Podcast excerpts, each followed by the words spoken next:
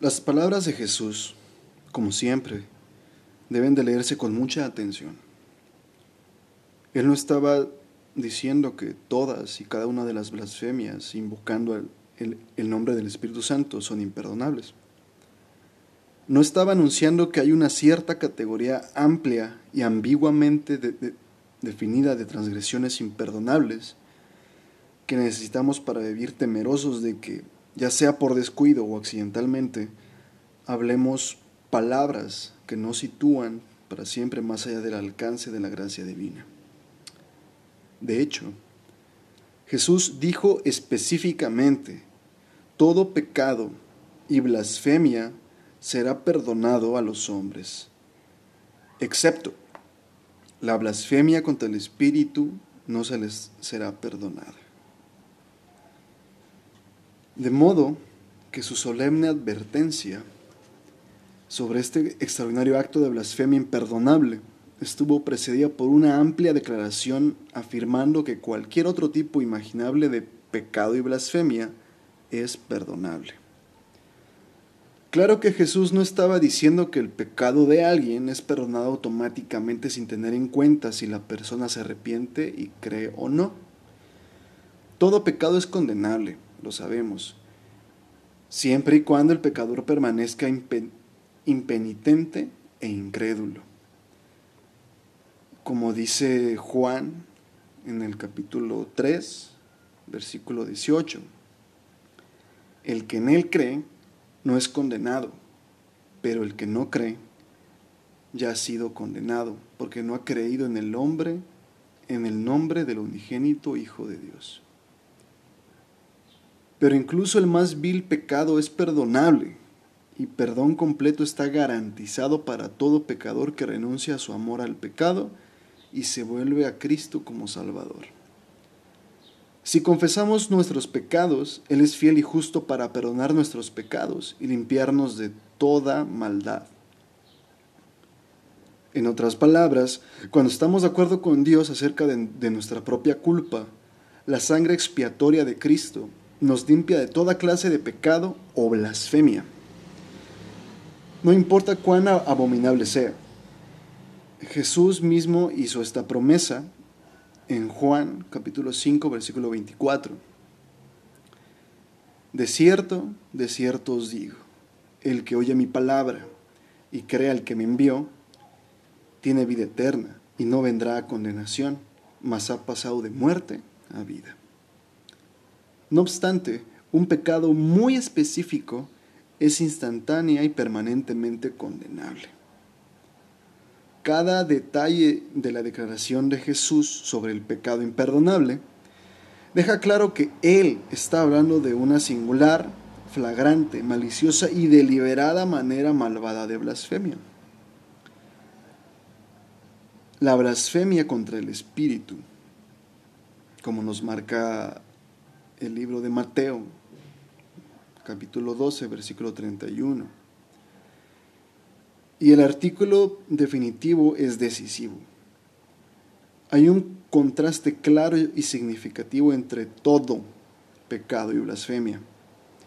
Y este pecado en particular que no le será perdonado ni en este siglo ni en el venidero. Hablemos de que el contexto de Mateo 12 indica claramente a lo que Jesús se refería. Esta era la blasfemia que acababa de decir este grupo de hipócritas religiosos. Los fariseos mismos realmente no creían ni podían hacerlo en su propio estratagema. Después de todo, ellos estaban ante la misma presencia de Cristo cuando Él manifestó su poder y su gloria. Ellos jamás negaron sus milagros y allí estaban como testigos presenciales de otra maravilla indiscutible hecha por Jesús. Sabían claramente toda la verdad sobre él, pero aún así lo rechazaron. Además, intentaron activamente de apartar a otros de él. Y aún peor, trataron de desacreditarlo con una blasfemia alegando que sus milagros eran posibles por el poder de Satanás. La intencional dureza de corazón del pecado de los fariseos es el principal factor que lo hizo imperdonable. ¿Por qué le dieron el mérito a Satanás por lo que Jesús había hecho por medio del Espíritu Santo?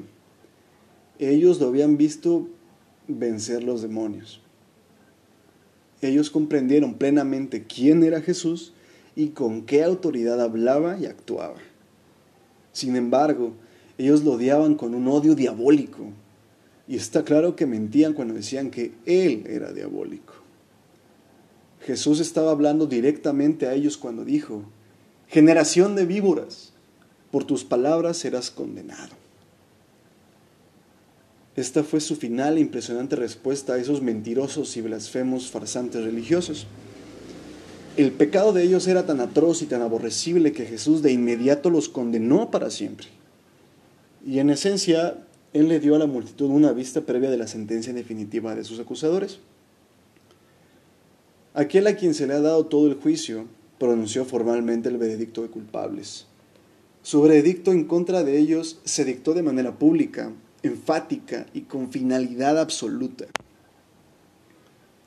Desde ahora estaban marcados para siempre a la oscuridad y a la dureza de corazón que habían elegido para sí mismos, de hecho. Porque fue la declaración de ellos a un delito tan grave contra el Espíritu Santo. Por un lado, la sanidad del endemoniado era tanto una obra del Espíritu Santo como una obra de Cristo. Todos los milagros de Jesús se hicieron de acuerdo con la voluntad del Padre mediante el poder del Espíritu Santo. Por lo tanto, atribuir milagros de nuestro Señor a Satanás era dar un mérito a Satanás por la obra del Espíritu Santo, porque sabían bien que el insulto abominable de los fariseos era una directa deliberada y además diabólica blasfemia contra el Espíritu de Dios. Además, el Espíritu Santo es el que confirma el testimonio de Cristo y el que hace que su verdad sea conocida. Y el Espíritu es el que da testimonio porque el Espíritu es la verdad. Para los que tienen oídos para oír, el testimonio del Espíritu Santo acerca de Cristo era estruendosa y definitivamente el polo opuesto de lo que estos fariseos afirmaban. Pero una vez más, los fariseos sabían esto. Las señales y milagros que habían visto eran reales e incontrovertibles. Ellos emitieron su blasfemia con plena conciencia de que se oponían a Dios, mintiendo sobre su siervo ungido y blasfemando su Espíritu Santo. Para ellos ya no había esperanza, ni en este siglo ni en el venidero. Habían deliberadamente cerrado sus ojos y sus oídos a la verdad por mucho tiempo, al rechazar el testimonio más poderoso posible de la verdad.